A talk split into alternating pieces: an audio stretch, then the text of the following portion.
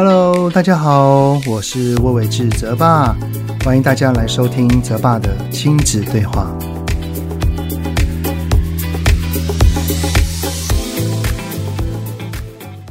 Hello，你们好，欢迎收听泽爸的亲子对话，我是亲职教育讲师魏玮志泽爸。上个礼拜呢，又是阴雨绵绵的一周哈，再加上孩子们都待在家里做线上上学啊，那个日常生活当中，除了买东西跟处理三餐之外啊，真的好少出门哦。不知道你们也是是否是如此呢？那趁着上个礼拜天呢，唯一放晴的日子啊，我就带着儿子呢，一起去跟朋友到河堤约打球啦。哎呀，好久没有那个边打球边晒太阳的那种舒服感觉了啊！虽然很热也很累，但是好舒服啊！希望过了这个梅雨季节之后啊，天气可以多多的放晴。啊，那我的那些朋友们呢？因为好久没有看到泽泽啊，全部都吓了一大跳。因为我们上一次的见面大概是一年多前哈，这一次看到泽泽之后哈，哇，没有想到整个抽高，已经是一个身高一八零的青少年哈，而且在这个篮球技术上面根本不输大人，真的有的时候会让这个做爸爸的哈感慨到时间过得好快啊。虽然呢，有一些爸妈可能会认为说孩子在家线上上课的效果不是很好。但是呢，我一想到泽泽他今年九月份哈就要上国九之后，除了段考啊，然后还要面临一一连串的模拟考跟最终的会考，肯定会花费一大堆的时间在念书啊。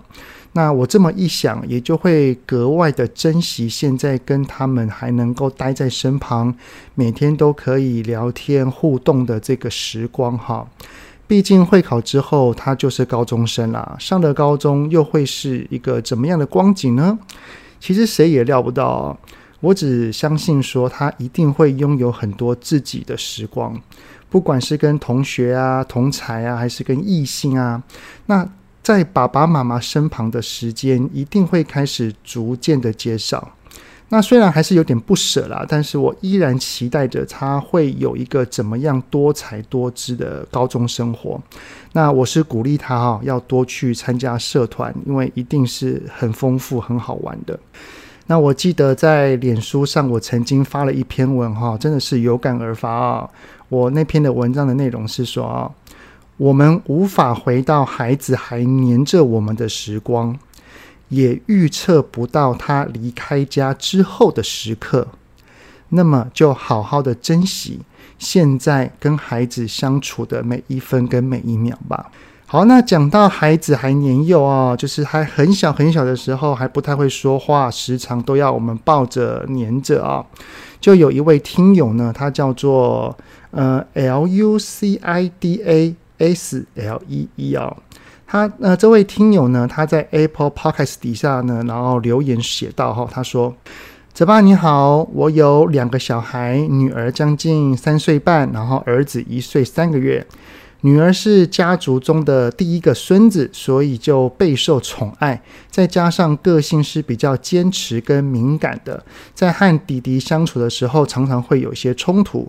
姐弟两个的个性呢，都还蛮强势的。目前是以正向教养的大前提底下，情况勉强的维持住平衡，但是还是常常会有些挫折，自我怀疑目前的教养方向是否正确。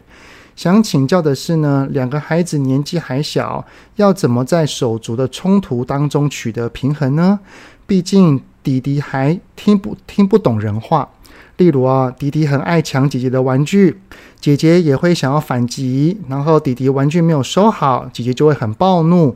还有就是呢，姐姐层出不穷的争宠和微退化的行为，但是我们都有尽量不会因为。那个弟弟的出现而剥夺了姐姐原本的爱与关注，谢谢泽爸。好，所以呢，这集的主题我们就来聊一聊，家中的弟妹太小，还听不懂人话，该如何处理手足冲突呢？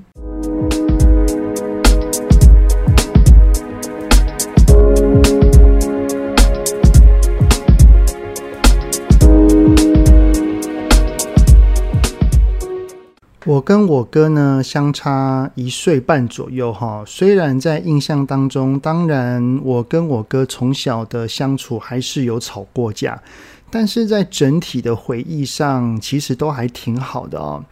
像是在今年母亲节的时候啊，我有在我的脸书粉砖上写下对我妈的感恩之语。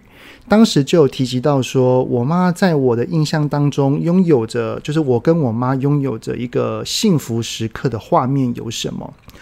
后来呢，我妈在家族的赖群组里面还特地跟我说，她看到我发文的感想。然后呢，我有接着说，就是在我的印象当中，我对我爸、我奶奶还有我哥个别哈有那个幸福感的画面是什么场景？那我跟我哥的幸福感的画面里啊，就是因为我爸跟我妈呢都是上班族。在小学上半天课的时候，哈，家里面就只有我跟我哥还有我奶奶在家里面。当我们写完功课之后，我跟我哥就会一起玩。然后我们最常玩的呢，就是打棒球的角色扮演游戏。他是强力打者，而我是超强投手。然后我们还会那边。那个讲剧情啊，说什么陷入困境啊，最后什么九局下半啊，然后两好球三坏球啊，等等的啊，就是就是就当时虽然没有三 C，但是我们还是依然玩得不亦乐乎哈。所以在我的 Podcast 的节目里面啊，就好像有好几集就讲到手足之间的相处，有兴趣的都可以往前听阅啊。那么我在这边跟大家分享几个原则就好了哈。第一个就是。年龄越小，而且越是相近的，就是年龄相近的手足啊，吵架的频率会越高。那第二个呢，就是孩子在四五岁之前，多半都还是以自我为中心去思考所有的事情，任何事情都会先想到自己，不太会去顾及到他人。直到五六岁之后，心中的他我之分才会越来越清晰。也越更能够尝试去同理他人，那这也是为什么哈，明明是姐姐正在玩的东西，弟弟抢走了，却还会一直大喊说是他的，是他的，因为他根本分不清楚什么叫你啊我啊，他会认为都是他的。好，那原则清楚之后哈，我们就可以明白到手足之间会一直吵吵闹闹，这都是很正常的。但是呢，爸爸妈妈的处理绝对会影响着他们之间未来的情感哦。也就是说，哈，爸爸妈妈要做的绝对不是法官跟裁判，而是要去想一想，要怎么当一个让手足之间可以继续开心玩下去的引导者。诶，这一点的想法很重要哦，因为只有这一点的观念是建立的，我们才能够知道如何去用正确的方式去面对冲突嘛。所以，爸爸妈妈当介入手足之间的冲突之后，我们的目标不是去判断谁对谁错。而是要去想一想，如何让他们能够产生更多的连结，然后还有如何创造出手足之间有更多的合作。只要这两个方向跟目标是确定的，其实我们之后所做的任何决定、说的任何话，其实就不会去影响到他们之间的关系。那另外呢，在一本手足教养的书里面有提到，哈，手足的吵架是绝对难免的。但是手足长大之后的感情是好还是坏，关键就在于他们在彼此跟对方从小的回忆里面是好的比较多呢，还是不好的比较多？如果是好的回忆比较多，那关系就会呈现正向发展。那反之，那如果不好的回忆比较多，那长大之后。可能会产生形同陌路，甚至是反目成仇，都是有可能的哦。好，那也或许是因为这样啦，所以我对我哥从小到大的印象是好的，远远大于不好的。所以虽然我们现在都各自忙碌着自己的家庭跟工作，但是只要一见到面，总是话匣子停不下来，什么都可以聊。呃，特别是当有爸妈的事情时。我跟我哥之间也会有一个彼此商量的对象，就会觉得说，不管怎么样，除了爸爸妈妈，还有我的老婆，还有我的孩子之外，还有一个人是会永远挺我跟支持我的，这样的感觉真的还不赖哈。好的，那么前情提要讲了这么多之后，我们就来讲一讲这集所会遇到的情况啦，那就是关于手足冲突，爸爸妈妈要去处理纷争。双方沟通，促进合作，替彼此创造美好的回忆，这其实都是需要手足的双方是有意愿的哦。但是，这个有弟弟或妹妹的年纪还太小，像刚刚提问的听友家中说，他的弟弟哈才一岁三个月，才正在牙牙学语之际。连连说话都说得不清楚了，沟通更是难上加难，只会哭闹，只会尖叫，你怎么可能会让他有意愿去跟对方合作，有意愿去跟对方产生连结呢？好，那到底该怎么来处理呢？首先，先处理情绪，再处理事情，绝对是我们要先去做到的不二法门啊。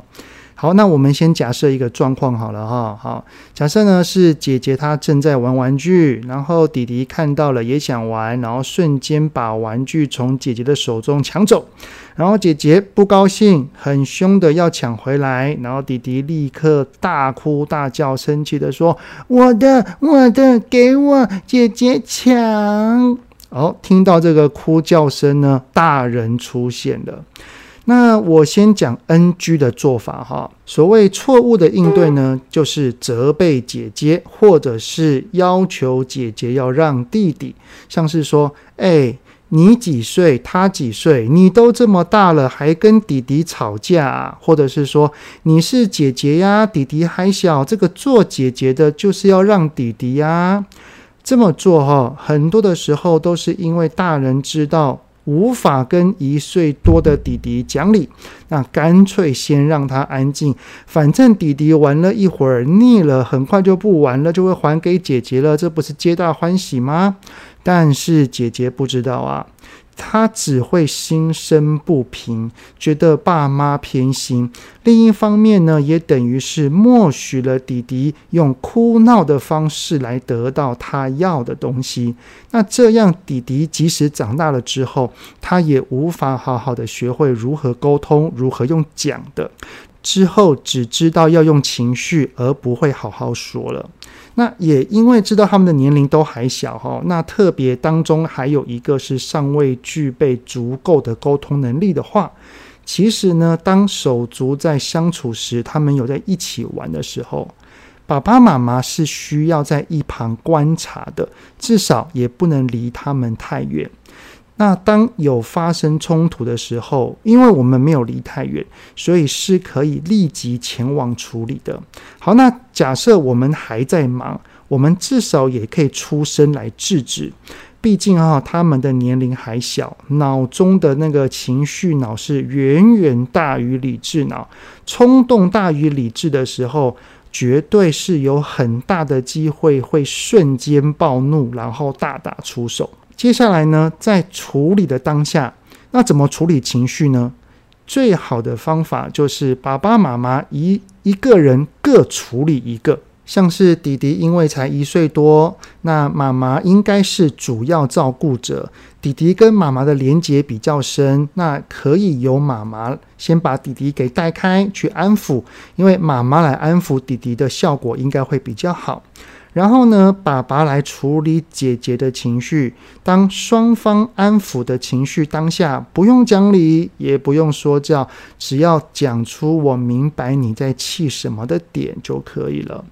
慢慢的，等到两个人的情绪比较缓和之后，如果我们是不清楚事情的发展经过，我们当然就可以先听姐姐的说辞啦，因为姐姐的表达能力比较好嘛。不过，我们还是要观察一点哦，就是姐姐是否会因为知道弟弟还不太会说话，所以是否会说出比较多对自己有利的言论呢？那这个就需要透过日常相处的观察啦。那接着呢，如果明白到了事情的经过，我们要先以尊重姐姐的东西是姐姐正在玩的立场来做出沟通跟讨论的。也就是说呢，我们不可以强迫姐姐去分享，即使这个玩具平时姐姐也不太玩。我们也不能够要求他说，跟姐姐说：“哎呦，姐姐没关系的，反正这个你平常也没玩，你不要弟弟一拿，然后你就跟跟他抢。”这样子的说法真的是哈，被迫的分享，其实跟抢夺无异。我没在玩，但是这个就是我的，你不可以因为我没在玩，然后就随意给人。这个绝对是姐姐的立场啊。好，那要怎么去沟通呢？就是我们要跟姐姐说明。弟弟呢，他看你玩得很开心，想要跟你一起玩，或者是他那个弟弟在好奇你在玩什么，只是他还小，不太会说，才会用动手的。其实啊，弟弟是因为很喜欢你才会这样子做的。多以情感连结的方式哈，来跟姐姐说明弟弟的行为跟他的出发点。接着呢，我们就可以讨论啦。之后遇到类似的状况，可以怎么做？像是找妈妈来救援，拿另外一个玩具来给他，或者是用不同的东西来吸引他的注意力，等等等等的，都可以让姐姐来试试看。记得哦，之后只要姐姐有做，有试着去做，都要好好的称赞她哦。好，那弟弟的话呢，该怎么做哈？当然是要教他啦，因为他虽然还是牙牙学语，还是都是用几个单字、几个单音，或者是用哭的、用叫的，但是就是要慢慢教，就是我们要教他哈，之后要怎么用说的，要怎么询问的，或者是想一想用别的东西来跟姐姐交换都可以。我们可以一个字一个字的教他，你可以跟他讲说：“来，姐姐接我。”姐姐拿啊，姐姐玩都可以，要教他哈。但是我们也必须要让弟弟认知到，即使我们询问了，但因为东西是姐姐的，他是可以拒绝你的哦。如果姐姐拒绝你了，你好难过，没关系，来，你可以来找妈妈，妈妈会陪你哭哦。到时候哈，我们就安慰她，陪伴她的失落就可以了。好，那接下来哈，一定会有人问啦，说那如果只有一个人，没有另外一半来个别处理怎么办呢？好，我的做法呢，就叫做先安抚小的，同时回应大的，意思就是呢，我们用行行为来安抚听不懂人话的那一个，然后用说的、用回应的来理解能听懂我们说话的那一个。呃，那个场景哈，就很像是我们的手中哈，主要是抱的小的，然后在那边安抚他、轻拍他，跟他说：“好好生气哦，好，我知道。”用温柔的言语呢，来安抚弟弟的情绪，然后我们可以一边听听姐姐的说辞，大致明白之后，我们就回应姐姐说：“哦，你说你正在玩，然后弟弟把东西抢走了，是不是？所以让你没有办法玩下去哦。”OK，好，那爸爸听到了，没关系，你先拿着，等到你们都不生气了，我们再来说。这样子的话，是可以让姐姐知道说，我不会因为弟弟哭闹就把你的玩具夺走。这样子做可以让姐姐感到心安。那假设姐姐的情绪也收不起来，我也会试着空出另外一只手去搂着她，拍拍她，来安抚她的情绪。我相信，只要姐姐的心是安全的，她相信自己的东西是不会被夺走的。然后再透过经验的累积，知道爸爸妈妈是能够做出一个好的、正确的处理的话，我相信他的情绪其实也是能够比较快的去稳定，因为他年龄比较大嘛。然后呢，我们再全心的处理弟弟的情绪即可。接着呢，等到双方的情绪都缓和之后，再重复上面所说的步骤，来个别引导他们。你们要怎么说？你们要怎么做？来让他们可以更加如何好好的相处。只要我们有用这种方式来处理哦，随着他们的成长，他们更能知道怎么来应对手足啦。请记得，不是要避免手足争吵。而是要透过每一次的冲突的当下，教他们之后可以如何好好的去吵。好的，那节目就先到这边喽。很谢谢你们的聆听，有任何想听的内容，都欢迎在 Apple Podcast 底下先五星按个赞，然后再留言告诉我哦。泽爸的亲子对话，我们下次再见喽，拜拜。